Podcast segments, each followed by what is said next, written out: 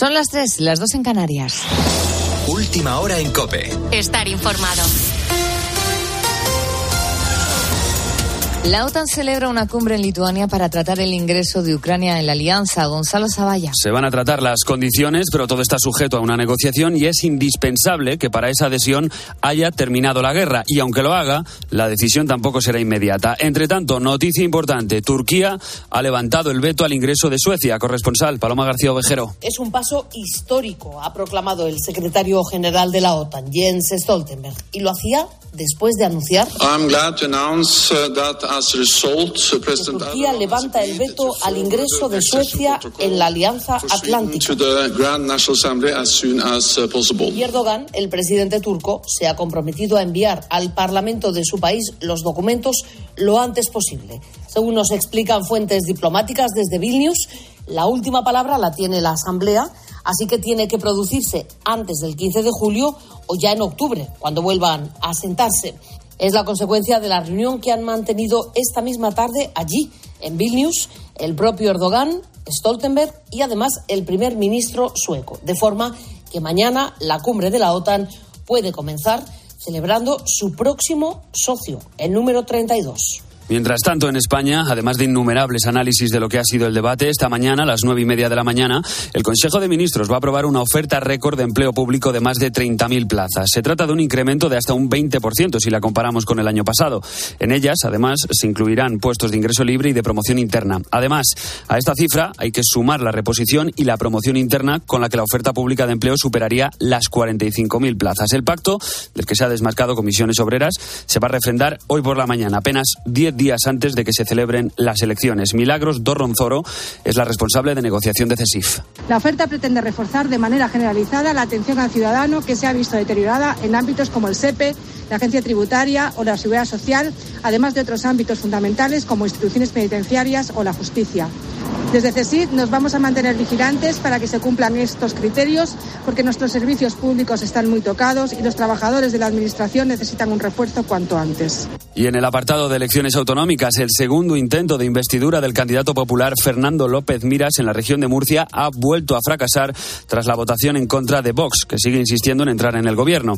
Este lunes incluso ha pedido una vicepresidencia y dos consejerías. Si no se llega a un acuerdo antes del 7 de septiembre, los murcianos tendrán que volver a las urnas para votar en unas nuevas elecciones. Con la fuerza de ABC. Cope, estar informado. Y dentro de unas horas pasará a disposición judicial el hombre detenido tras matar a su mujer en Logroño este fin de semana. Sucedió el sábado y te lo contamos aquí en Cope. Los investigadores tratan ahora de confirmar si este hombre, que estaba en trámites de separación, pretendía ahogar realmente a sus hijos en el río Ebro, donde fue detenido. Pablo Fernández. No había denuncia previa por violencia de género ni los vecinos sospecharon nada. Llegaron como refugiados de Siria en 2016. Sin embargo, fuentes de la investigación señalan a Cope como probable desencadenante los trámites de separación en los que andaba la pareja, los dos de religión musulmana. La, la víctima Salwa, de 34 años, presentaba numerosas cuchilladas y golpes en el cuerpo según la autopsia y el detenido Samer Mahmoud al-Mukater, de 44 años, fue visto el sábado con los tres niños, uno de 8 años y dos niñas de 9 y 11, en la zona del cuarto puente de Logroño. Al llegar, los, al llegar los agentes les desveló que había matado a su mujer. Se ha ofrecido a declarar al detenido antes de pasar hoy a disposición judicial. España sufre la segunda ola de calor de lo que llevamos de verano. Se prevén temperaturas de hasta 44 grados en Córdoba, 42 en Jaén y de hasta 40 en Madrid. Pero ojo, mención especial Aragón en alerta roja. En Zaragoza se podrían alcanzar los 45 grados por la tarde. Además hay otras siete comunidades en alerta amarilla. El miércoles afortunadamente se prevé que empiece a remitir un poco todo este calor. Tienes más información en cope.es y ahora sigues en la noche de cope con Beatriz Pérez Otín. Estar informado.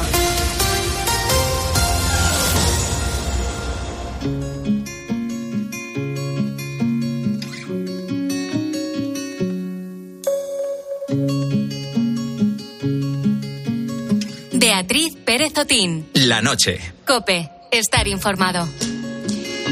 55 años después, toca decir adiós. Y qué difícil es cuando no queda más remedio. Esto es lo que le ha pasado a la librería Lagún en el centro de San Sebastián.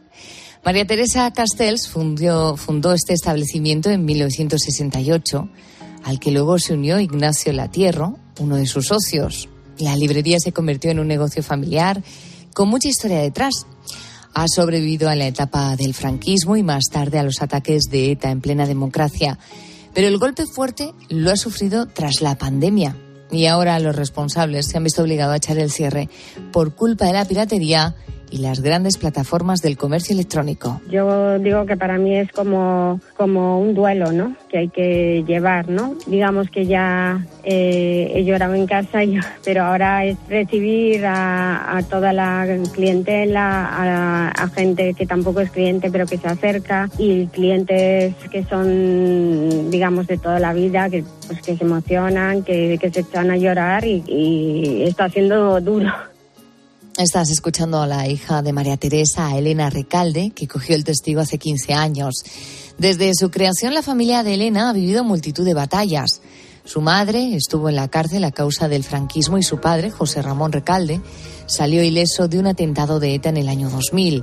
Para la banda terrorista, las librerías eran hostiles. Por entonces Recalde era consejero de Cultura del gobierno vasco y sobrevivió un disparo en la cara que le atravesó la mandíbula y ahí ya en ese momento es cuando la extraña dice que son incapaces de asegurar la, que la librería que no vayan a ocurrir más ataques y que hay que irse de ahí, ¿no? Entonces a, eh, través de, de un, un crowdfunding de muchísima gente a nivel de toda España, pues se consigue venir aquí a, a otra librería.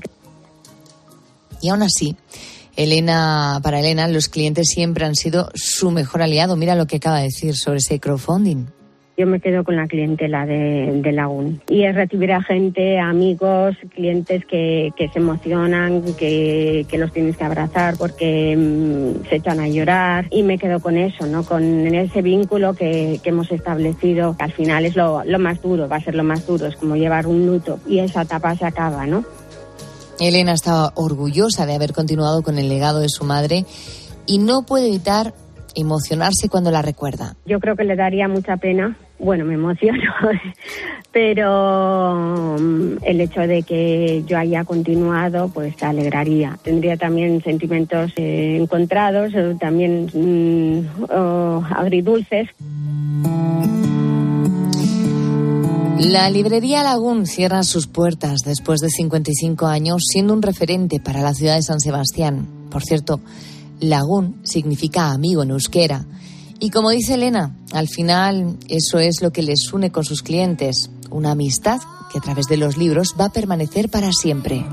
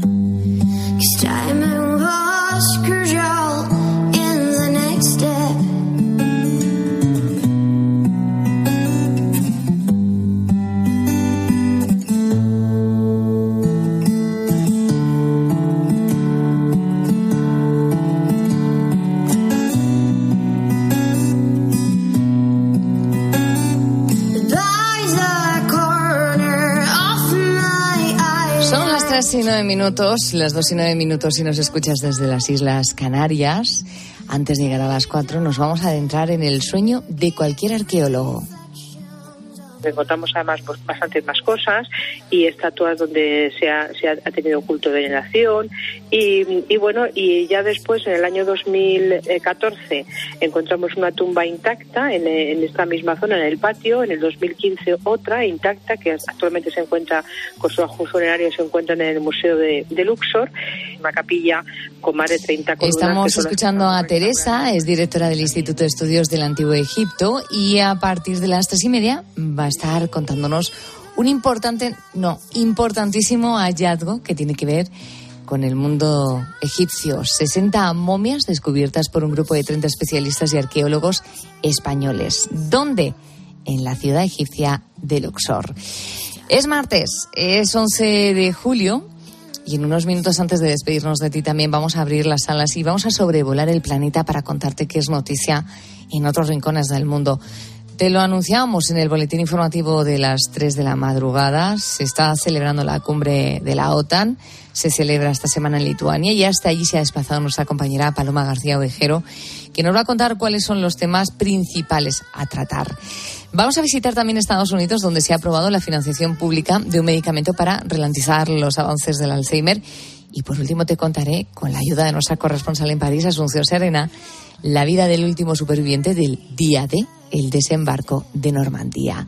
Todo esto dentro de nuestro efecto mariposa.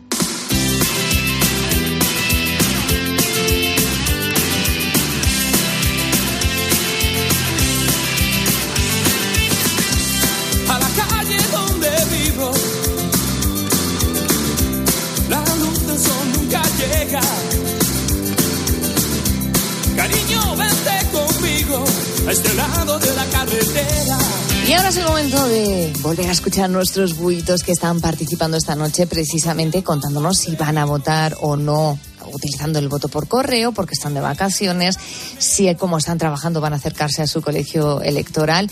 Y también estamos haciendo ronda de temperaturas un poco para tantear cómo nos está afectando esta segunda ola de calor a todo el país. Raúl Liñares, buenas noches. Buenas noches, Beatriz. Hoy el móvil está, vamos, ardiendo. ¿eh? No que arde, ¿no? no Por la ola de calor. Totalmente. No paran de llegar mensajes de nuestros buitos que nos están comentando estos dos temas al 661 20 15 12 y también que nos escriben en nuestras redes sociales, arroba la noche de COP en Twitter y Facebook. Vamos a comenzar de nuevo con la temperatura. Fermín nos comenta que en Artajona, en Navarra, está a 23 grados. Mariana. Bueno, no está mal. No está mal. Mira qué le pasa a Mariana. Mariana en Linares está a 35 grados. 35, ¿eh, Beatriz? O sea, 35 grados debe de ser un top 5 En Linares. temperaturas en Linares. Sí, sí. Debe de ser un Claro. top 5 temperaturas que tenía yo en, en Santiago de máxima en verano. O Tú sea, fíjate que, que en Burgo de Osma, en Soria, que Soria es una provincia fría per se, tienen 22 grados. O sea, estamos con los 35 de Linares y los 22 de Soria para que nos hagamos una idea de que sí, que estamos hablando de una importante ola de calor. es, es un cambio impresionante. Y mira qué temperaturas hay por Galicia, por mis tierras. Mira, ellas son Laura y Aisha. Desde Orense y con 18 grados. Nos podemos tapar para dormir. Yo os hablo desde La Coruña, que aquí la ola de calor pues casi nunca nos llega y como no, pues 15 graditos que tenemos aquí. Mira Laura cómo vacilaba, ¿eh? Nos decía Aquí que- nos tenemos que tapar para dormir. dando envidia, ¿Dónde? ¿eh? Donde no se tapan para dormir, por ejemplo, es en Almendralejo, que nos escribe Antonio Morán García y me manda un pantallazo donde podemos ver que tienen ahora mismo 29 grados. Es que... Sobre la sábana, sí. Totalmente. Y bueno, vamos con Manu de Zaragoza, que antes nos comentaba la temperatura en Leganés y ahora nos dice, eh, por lo del 23J, que prácticamente toda su familia ya votó por correo. Yo sí que voy a votar por, por correo. Bueno, de hecho ya he votado por correo porque pues me pillarán el pueblo y no, vamos, y para venir corriendo y tal, pues digo, mira, voto por correo y ya está. Lo mismo mi suegro, mi cuñado, mi mujer, todos los que estamos en el pueblo, hemos pedido todos el voto por correo y, y creo que todos hemos hecho ya el voto por correo. Por cierto, Mira. Sí. Isabel de Córdoba también nos dice que está a 31 gradazos esta noche. O sea, casi nada. Y en cuanto a lo del 23J, mira, José Luis ya ha hecho los deberes. Yo he votado por correo y ya he votado. El viernes deposité mi voto ya en correos. Yo lo solicité hace tres semanas porque sabía que el día 23 me iba digo, bueno, si me toca mesa me quedaré, pero si no me toca mesa me iré, con lo cual solicito voto por correo. Como no me ha tocado mesa, pues el fin de semana lo pillo. Otro oyente de previsor, ¿eh? Se ha preparado con tiempo, con tres semanas, ni más ni menos. Como tiene que ser. Pues nada, vamos a recordar a nuestros oyentes que pueden mandar su nota de voz al 661 20 15 12 y también dejarnos sus comentarios y mensajes en nuestras redes sociales. En Facebook y Twitter somos arroba la noche de cope.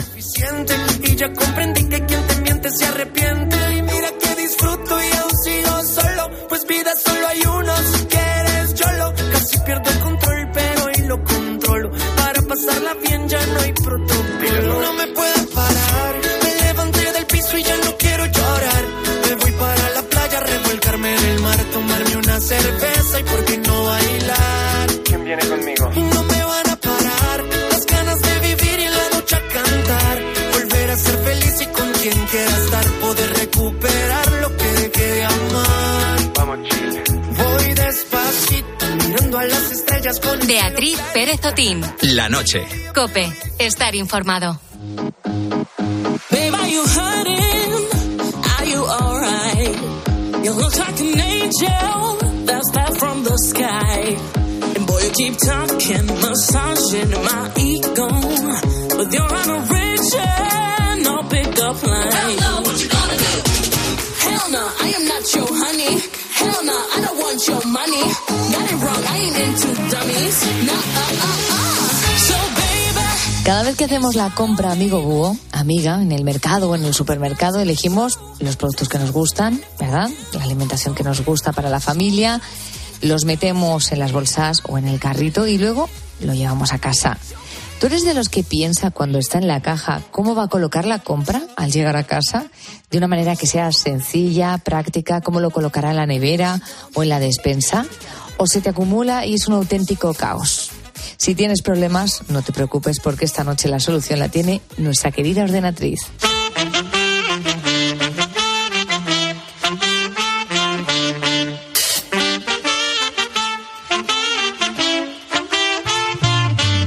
La verdad es que no es fácil colocar la compra en el carrito, que es el primer paso, pero ¿qué pasa cuando llegamos a casa?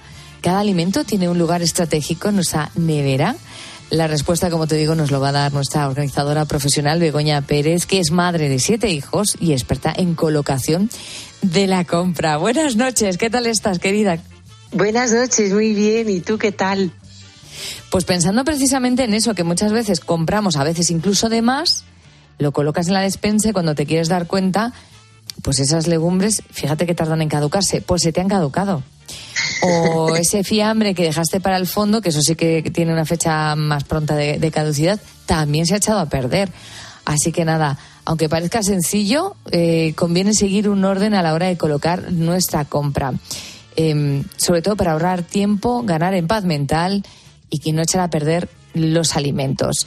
¿Qué nos recomiendas a la hora de hacer la compra? ¿Hay que seguir un orden en el supermercado o esto ya es pasarse? Lo digo por a la hora de coger la alimentación. Yo suelo dejar los huevos y los congelados para el final, pero yo no sé si hay algún truco más. Bego. Claro, es que eso de los huevos y de, y de los congelados, pues si terminas donde los congelados, muy bien, pero si no, si estás pasando mientras por los congelados, lo que digo, ¿no? Si uno tiene un recorrido más o menos sabido, volver a los congelados me parece un poco, a lo mejor puede ser un poco pesado. Y los huevos lo mismo. Pero bueno, que para eso tenemos a lo mejor unas bolsas térmicas estupendas para meterlas y así no, no hacemos nada con la cadena de refrigeración. Eh, Ni se rompe ni nada, ¿no? Igual yo voy un poco más rápido que el resto, pero yo, según vaya siendo el recorrido del supermercado, así voy cogiendo. Vamos ahora con nuestra llegada a casa, la organización de la nevera y de la despensa. Empecemos, Begoña, por la nevera. ¿Cómo nos recomiendas distribuir la alimentación en el frigorífico? Pues mira, eh, ahora hay muchísimos estudios y yo creo que todo el mundo sabe más o menos. Eh, por ejemplo, la zona de arriba, los lácteos. ¿Por qué? Porque aguantan muy bien y, ahí, pues eso, lácteos, eh, quesos y todo. Pues ahí podemos cajonizar con unos divisores, con unos organizadores transparentes para ver perfectamente dónde están los yogures, dónde están los quesos o donde a lo mejor otro lácteo más especial como puede ser un queso, ¿no? Precisamente más eh, distinto o especial. Luego, en la parte del medio suelen ir los cocinados y en la parte de abajo los cajones grandes que suelen ser dos. Estoy hablando un combi porque normalmente la gente tiene ahora eh, arriba nevera y abajo congelador, ¿no? Mm, bien, pues en este combi abajo del refrigerador eh, hay dos cajones, uno es para verduras y otro es para carne o pescado fresco, que eso ya sabemos que hay que usarlo pues en, bueno, la carne según, ¿no? El pollo, por ejemplo, se estropea muy, muy rápido. No sé si esto la gente lo sabe. O sea que si compramos pollo hay que consumirlo. Lo consumimos pronto. Hay que consumirlo pronto, sí, se estropea muy rápido. Dos, tres días. Mm. El pescado también, claramente, si no lo vamos a congelar. Y luego hay carnes que duran más, ¿no? A lo mejor, pues una ternera, o tal, nos podemos permitir el lujito a lo mejor de, cuatro días. Bueno, pero siempre mirar la fecha de caducidad porque desde ahí ya nos manda mucho, ¿no?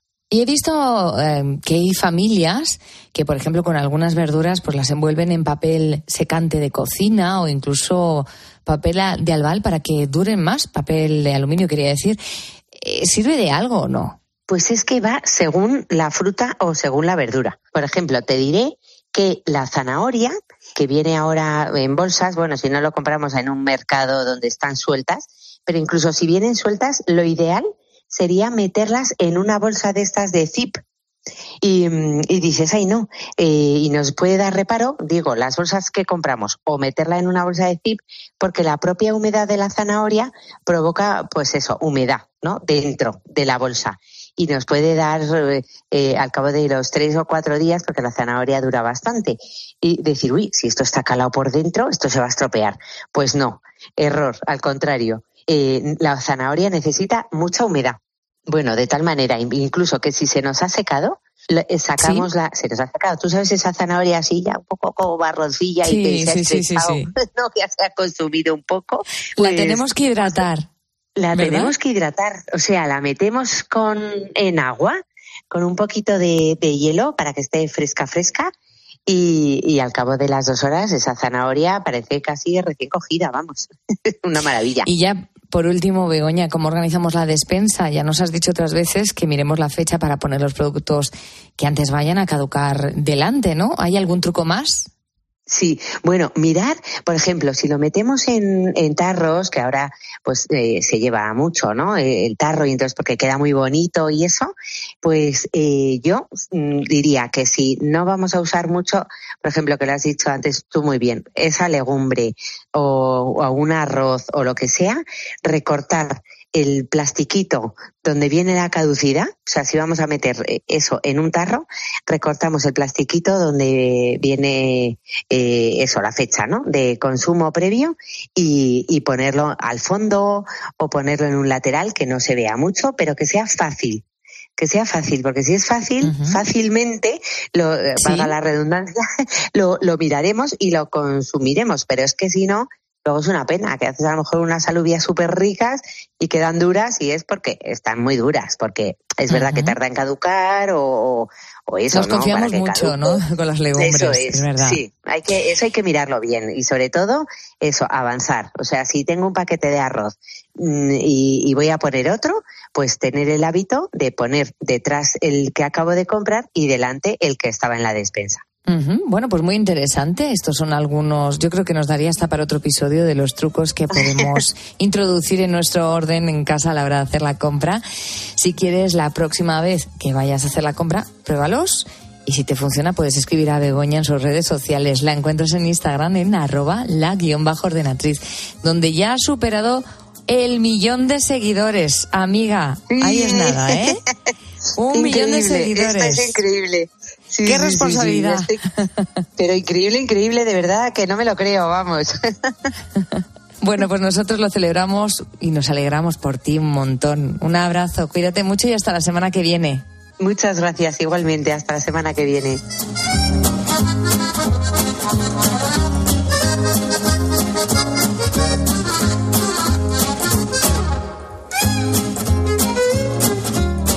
Escuchas la noche. Con Beatriz Pérez Otín. Cope, estar informado. Síguenos en Twitter en arroba cope y en facebook.com barra cope. Al final del día, Expósito pone su mirada en aquello que te interesa. En España, uno de cada 13 bebés nace de forma prematura, es decir, antes de las 37 semanas de embarazo. Esto supone unos 30.000 niños al año. Los que se llevan la peor parte son los llamados prematuros extremos, que nacen con menos de 6 meses de gestación. Por eso en Barcelona están desarrollando una placenta artificial. Acaba el día con la mejor información. Acaba el día con Ángel Expósito. Desde las 7 de la tarde, todo pasa en la linterna de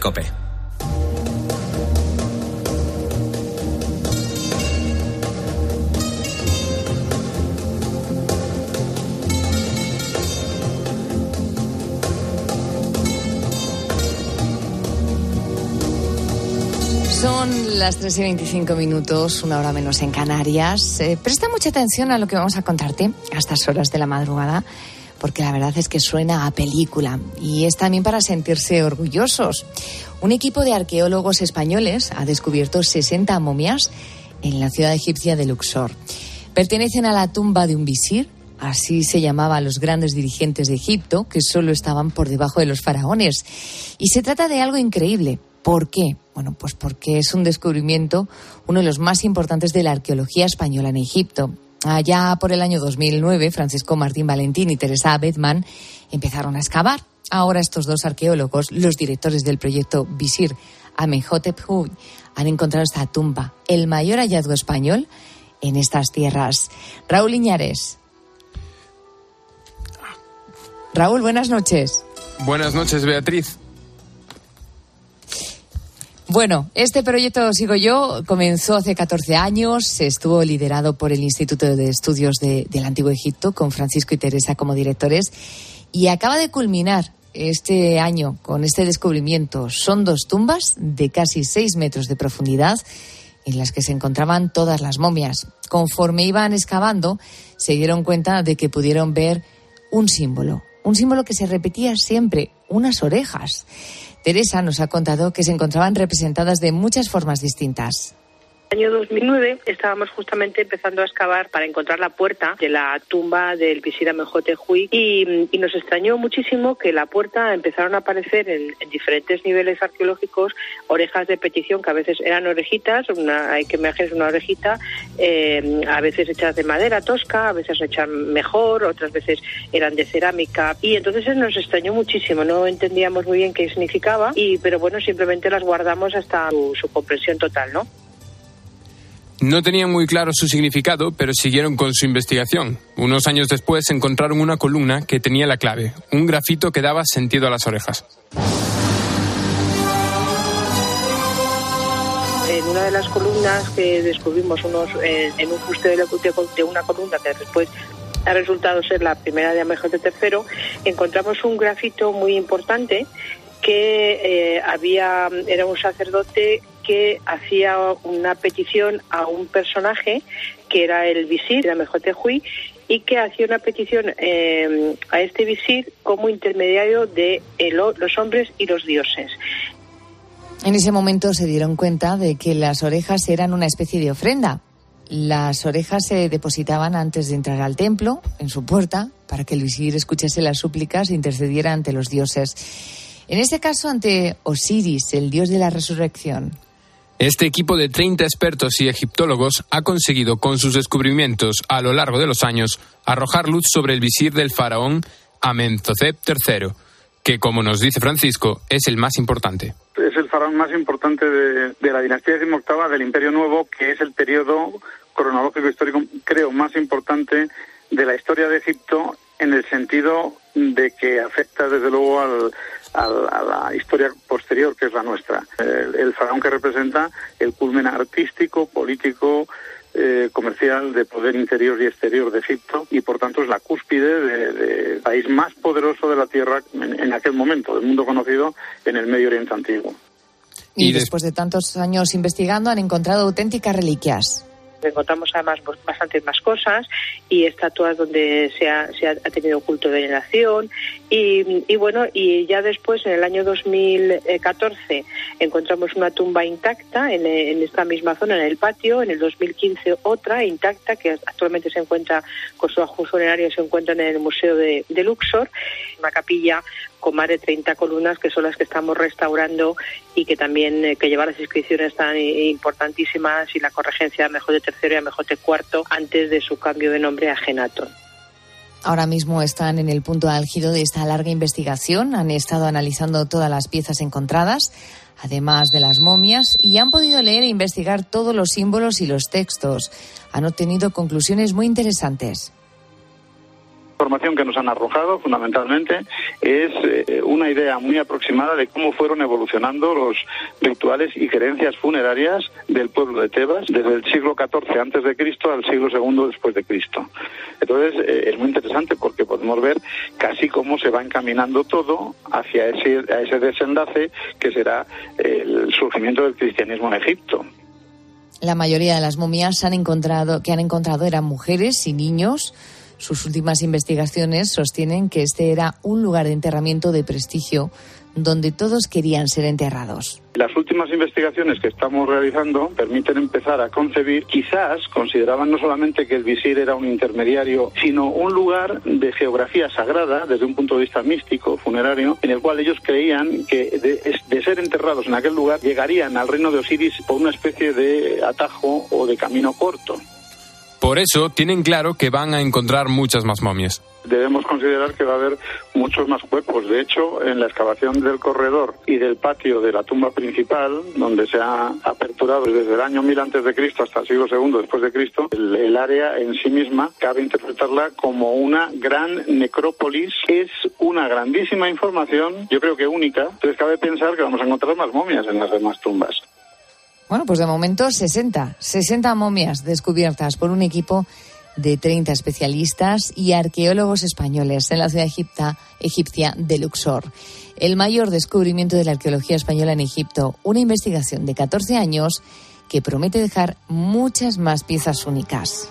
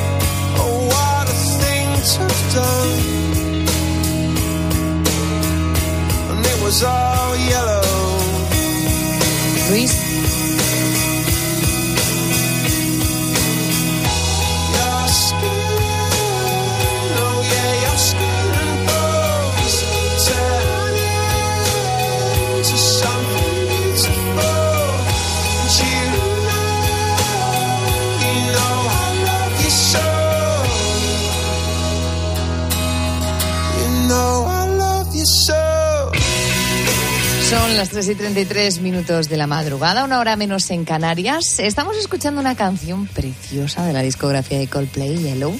Una canción que tiene ya 23 años. El grupo de Chris Martin la publicaba el 10 de julio del año 2000 dentro del disco Parachutes, el álbum que marcaría un antes y un después en la carrera de, esta banda británica.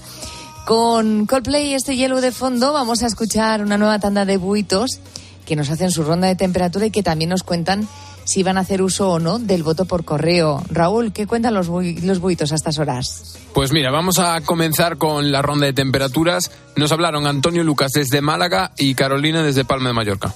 Roscosta, Málaga, 27 grados en la orilla del mar. Carolina desde Palma de Mallorca, 85% de humedad y 27 grados. No se puede ni respirar. Carolina además nos hizo un análisis completo de la temperatura que, que tiene en Palma de Sí, sí, Mallorca. qué profesional. y sí, la verdad es que tiene que ser muy malo estar a esa temperatura, sobre todo a estas horas de la Con noche. esa humedad. Con esa humedad, además, es que... Bueno, mucho ánimo, Carolina, desde Qué aquí. pegar, el, eh, pegar eh, sí, sí, sí, qué difícil dormir con tanto calor. Y ¿Y, vamos- qué más mensajes tenemos? Pues vamos con Paco, vamos con Paco que eh, está en San Pedro de Mérida a 29 grados ahora mismo y nos decía que él no va a tener vacaciones. Yo por suerte o por desgracia este año no iba a ir de vacaciones a ningún lado. Que no está el horno para bollos. Así que nada, votaré presencial y ya está. Pues estos han sido los mensajes de los oyentes. Pueden seguir mandando su nota de voz al 661 20 15 12 o dejarnos sus comentarios y mensajes en nuestras redes sociales. Estamos en Facebook y Twitter y somos arroba la noche de cope.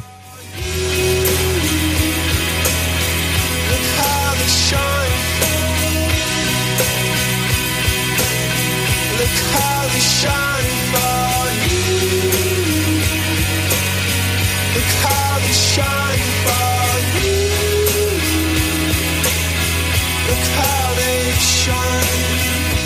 at the stars. Look how they shine for you. Beatriz Pérez Otín. La noche. Cope. Estar informado. Seguimos en la noche de Cope, estamos ya muy cerquita de las 4 de la madrugada, las 3 en Canarias, y es el momento, como cada madrugada de, mar- de martes, de sobrevolar el planeta y ver qué es noticia en otros rincones. Vamos a ver qué es lo que nos trae este martes 11 de julio con un nuevo episodio de, de Efecto Mariposa.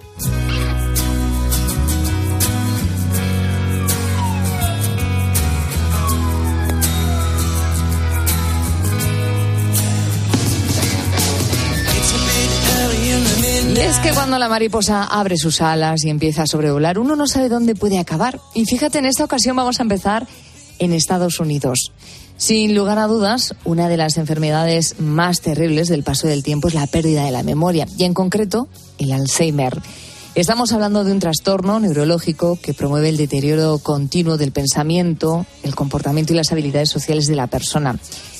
Realmente es una enfermedad cruel, por eso cuando se habla de tratamientos, por muy pequeños que sean esos avances, nos alegra poder compartir esas noticias contigo.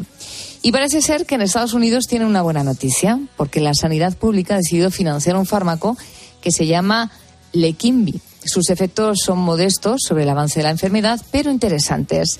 Tiene más información Juan Fierro, corresponsal en Washington. Juan, ¿qué tal? Buenas noches. ¿Qué tal, Beatriz? Buenas noches. Desde luego, es, es una noticia mm, por lo menos eh, mm, esperanzadora, ¿no? Hay que decir, Sí. Beatriz, que este medicamento fue aprobado ya en enero por vía de urgencia, por vía acelerada, eh, que es una vía que se usa con medicamentos para enfermedades graves basándose en datos clínicos que demuestren una probabilidad razonable de predecir un beneficio clínico para los pacientes. Eh, como requisito posterior, el organismo responsable de los medicamentos aquí en los Estados Unidos exigió que se llevara a cabo un ensayo clínico de confirmación que ha permitido mostrar su eficacia para ralentizar ligeramente el avance del Alzheimer. Ese nuevo estudio es un estudio de 1.800 pacientes que mostró que el fármaco ralentizó el deterioro de la memoria en unos cinco meses aproximadamente en los que recibieron el tratamiento en comparación con los que no recibieron el tratamiento y recibieron tan solo un, un placebo. Bueno, y, y está fenomenal que además el sistema público de, de la sanidad en Estados Unidos haya decidido financiarlo, ¿no? Eh, sí, realmente eh, tenemos que añadir que este fármaco actúa reduciendo lo que se llama las placas amiloides, ¿no? que se forman en el cerebro y que es una característica eh, fisiopatológica eh, definitoria de la enfermedad. Y como dices, las, autoridad- las autoridades sanitarias de los Estados Unidos han anunciado que este costoso medicamento, porque aquí estamos hablando de un tratamiento que según eh, el precio oficial fijado por las, autoridades estadounidenses que se encargan de estos temas, vale 26.500 dólares. que es aproximadamente 25.000 euros, más o menos, que, con el cambio. Aunque según el seguro que tengas y según eh, lo que pueda aportar la sanidad pública estadounidense, el, eh, el medicamento, el tratamiento se va a reducir entre 9.000 y 21.000 dólares, que tampoco es una cantidad eh, de- despreciable, ¿no? Veremos a ver qué terminan pagando los, eh, los seguros médicos, qué termina pagando la sanidad pública estadounidense y cuánto va a terminar pagando el, el enfermo o la familia del enfermo, ¿no? Pero bueno, eh, parece que algo se va a reducir desde esos 26.500 dólares eh, que cuesta. Además, la, la FDA, que es esa agencia eh, estadounidense del medicamento, además de anunciar que el sistema público va eh, a allanar de alguna manera ¿no? el acceso a millones eh, de pacientes de ese medicamento, también ha obligado a incluir una advertencia sobre los riesgos de este fármaco, ¿no? indicando que eh, hay casos rar- raros, dicen que son muy raros, pero que son evento- eh, eventos graves y potencialmente mortales.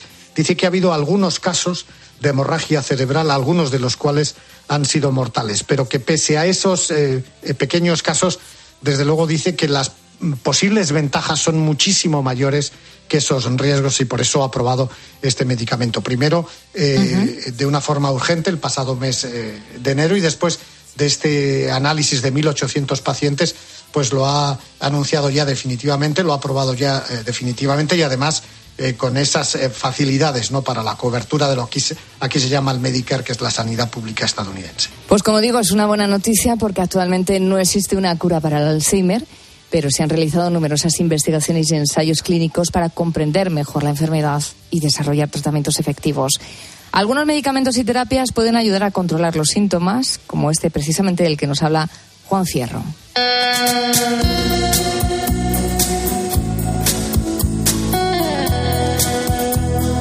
Y seguimos en Estados Unidos. Hacemos ahora una nueva parada, pero en Nueva York, donde parece que, que en un futuro no muy lejano la inteligencia artificial participará en los procesos de selección de los empleados. ¿Por qué? Bueno, pues entre otras cosas para evitar sesgos raciales y sexistas a la hora de contratar a una persona. Juan, cuéntanos cómo funciona esta inteligencia artificial y en qué tipo de empresas se va a utilizar. Pues eh, prácticamente en todas las empresas, porque esto me parece que va a ser algo cotidiano ¿no? en nuestras vidas dentro de muy poco tiempo. ¿no? La ley eh, dicen que es la primera de este tipo en el mundo y estipula que los programas informáticos para la contratación basados en el, apren- en el aprendizaje automático o en la inteligencia artificial van a tener que superar una, eh, digamos, una auditoría externa, ¿no? Realizada por una empresa, eh, como te digo, externa para demostrar que están, limpios de esos sesgos racistas y también eh, sexistas.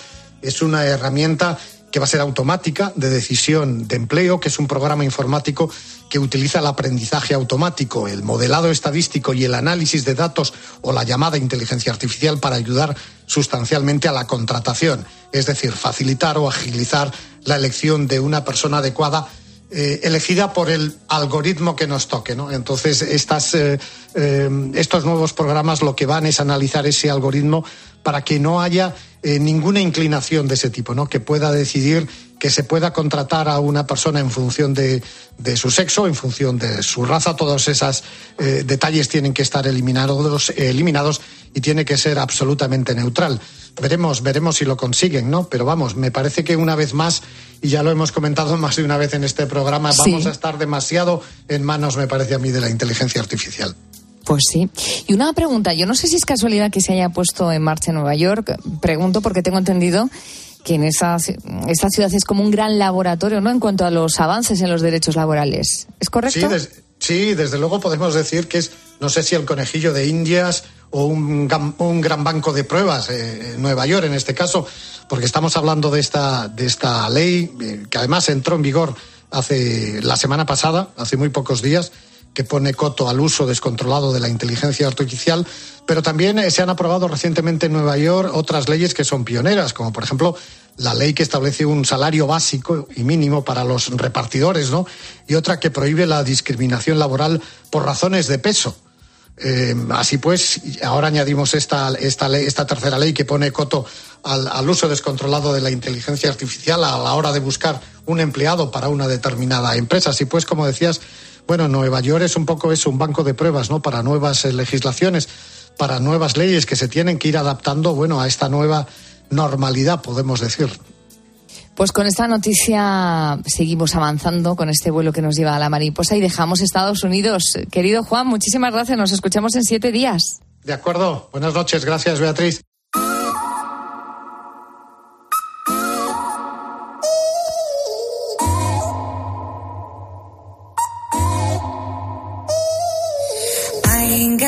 Seguimos con nuestro vuelo. Este martes y mañana miércoles se celebra en Lituania la cumbre de la OTAN.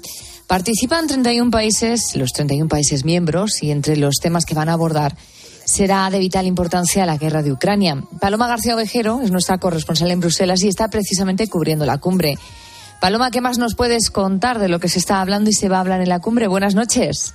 Buenas noches, Bea. Pues sí, empieza la cumbre de la OTAN en Vilnius y con una gran noticia que es, por fin, el ingreso de Suecia, después de que Hungría en los últimos tiempos haya acabado cediendo y Turquía lo hiciera pues prácticamente anoche, porque ha sido un lunes muy largo de negociaciones y con esa última reunión en la que por fin Erdogan, el presidente turco, daba su brazo a torcer y se comprometía ante el propio primer ministro sueco y ante Jens Stoltenberg, el secretario general de la OTAN, no solo a levantar el veto al ingreso de Suecia ante la Alianza Atlántica, sino a enviar la documentación a su Parlamento, al Parlamento turco, lo antes posible. Eso ya, según nos han explicado fuentes diplomáticas, pues quiere decir que el ingreso de Suecia se puede formalizar antes del 15 de julio, que es cuando se van de vacaciones en Turquía los parlamentarios, o ya en octubre a la vuelta. Pero es una gran noticia que han aplaudido allí mismo, físicamente en la capital de Lituania, pero también en Twitter el propio Stoltenberg, que hablaba de momento histórico, o Ursula von der Leyen, la presidenta de la Comisión Europea. Un problema menos o una etapa nueva, según se mire. Eso ya deja el resto de la cumbre de Vilnius despejado, por decir así, para centrarse en Ucrania, que es el gran problema o la gran cuestión. Por supuesto, porque Rusia está invadiendo y está masacrando, pero también porque aquí eh, juega la diplomacia y juega el lenguaje a un nivel finísimo. Tienen que conseguir que en estos dos días se apruebe un documento que, por supuesto, eh, subraye el apoyo de los socios de la Alianza Atlántica, de la OTAN, de todos a Ucrania, pero a la vez no se puede hablar todavía de adhesión porque eso primero supondría la fractura de la propia OTAN y después sería dar una señal eh, bueno, pues demasiado prematura a, Rusia, para decirlo brevemente. Así que van a ser dos días muy interesantes. Estaremos muy atentos a los detalles y, por desgracia, también a las peleas y a los enconamientos. Pero lo contamos, claro que sí. Y seguimos charlando con Paloma, claro. Ahora de otra noticia que nos ha llamado mucho la atención, porque parece que empieza una vuelta atrás en los colegios sobre el uso de los móviles y las tablets. Será a partir del 2024 cuando en los Países Bajos los prohibirán en el aula. ¿Qué sabemos de esta noticia y por qué está retirada, Paloma? Esto, para bien o para mal, es mucho más fácil de explicar y todos sabemos el motivo. Ni teléfonos, ni relojes inteligentes, ni tabletas en el aula.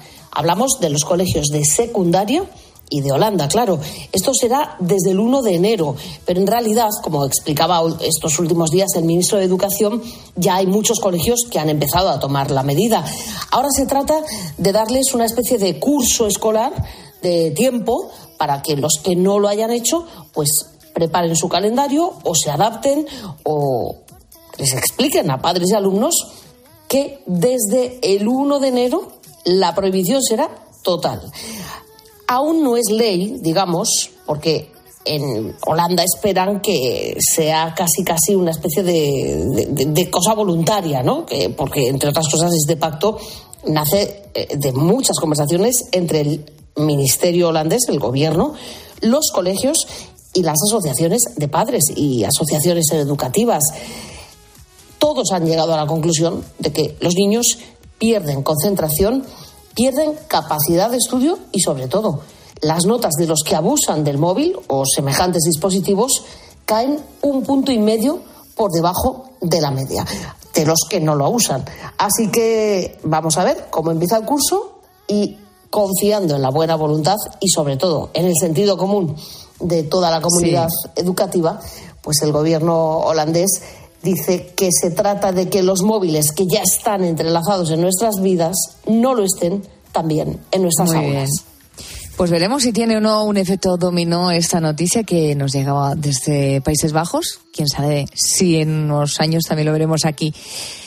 Probablemente no tan pronto como a muchos nos gustaría. Muchísimas gracias, Paloma.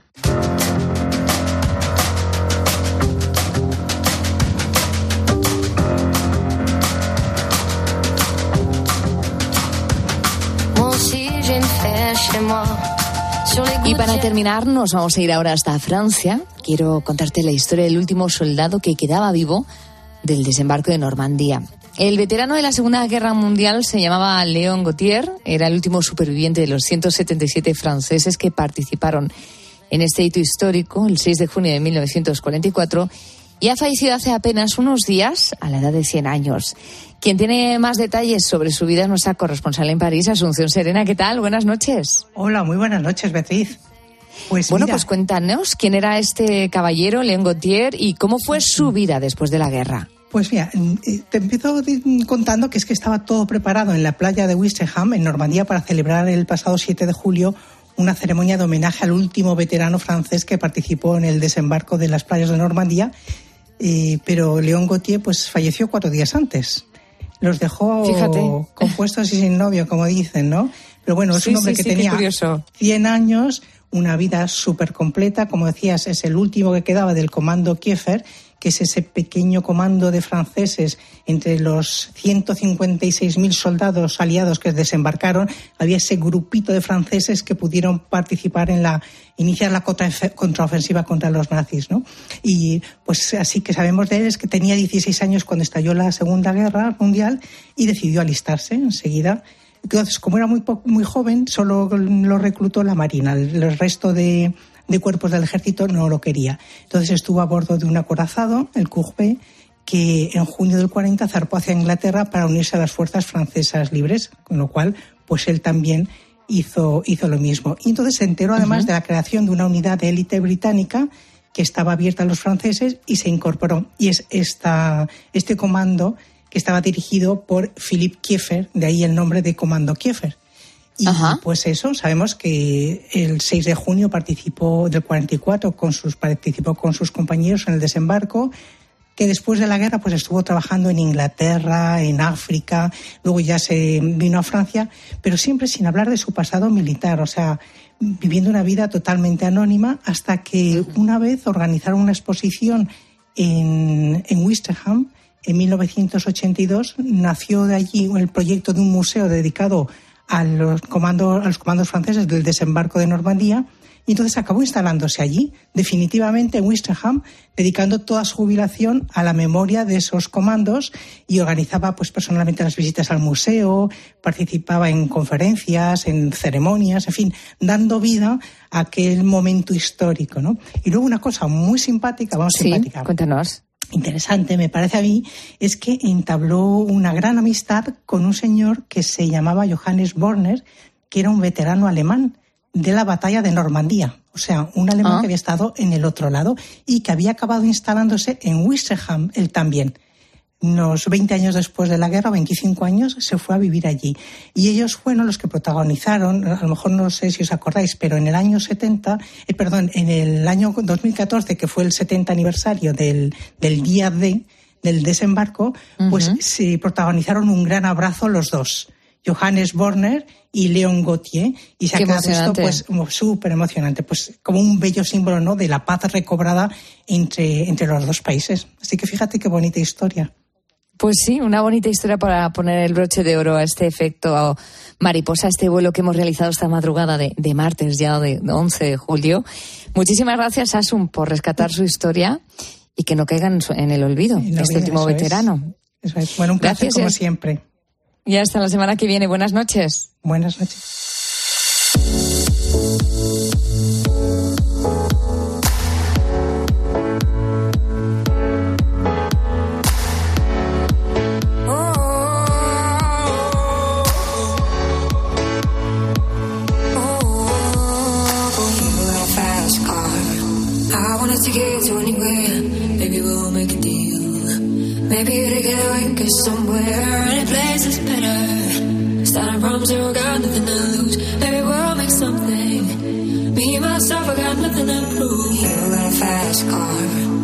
Estamos ya muy cerquita de las 4 de la madrugada, las 3 en Canarias. Y como es habitual en la noche de COPE, vais a ser vosotros quienes pongáis el broche de oro con esos últimos mensajes que nos habéis dejado en el 661 20 15 12 o también en nuestras redes sociales, en Facebook y en Twitter somos arroba la noche de COPE.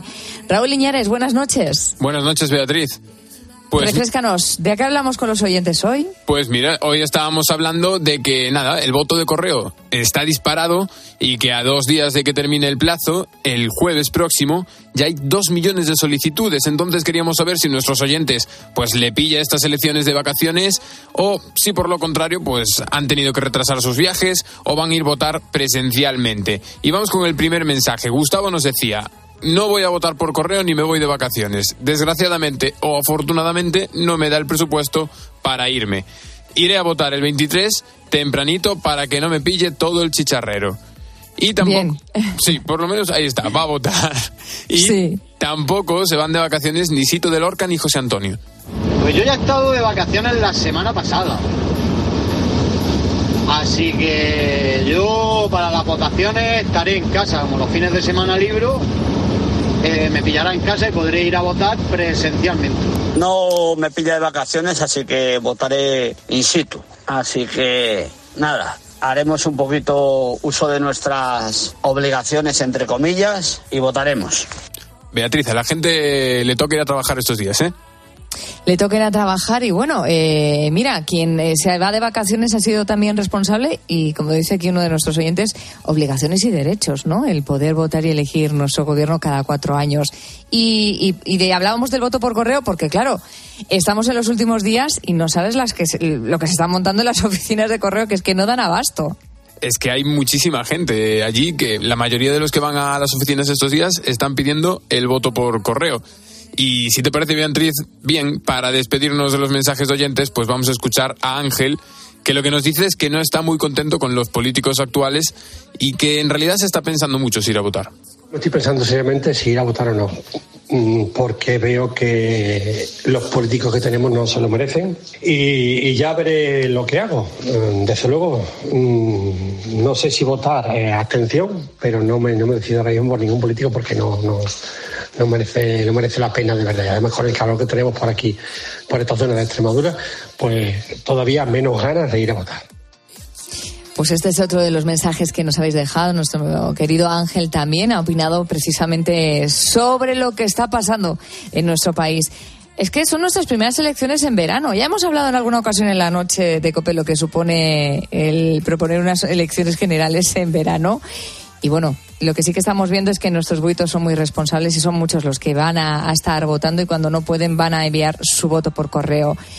Hasta aquí la noche de COPE, Raúl Iñares. Muchísimas gracias. Una madrugada más. Muchísimas gracias a ti, Beatriz. Aquí seguimos. Gracias a todo el equipo de producción de la mañana de la noche de COPE y por supuesto a nuestros queridos técnicos que hacen que todo suene así de bonito para ti. Y como no, a ti querido búho, que nos dejas formar parte de tu vida en la noche. Continúa la radio encendida porque llegan los ponedores.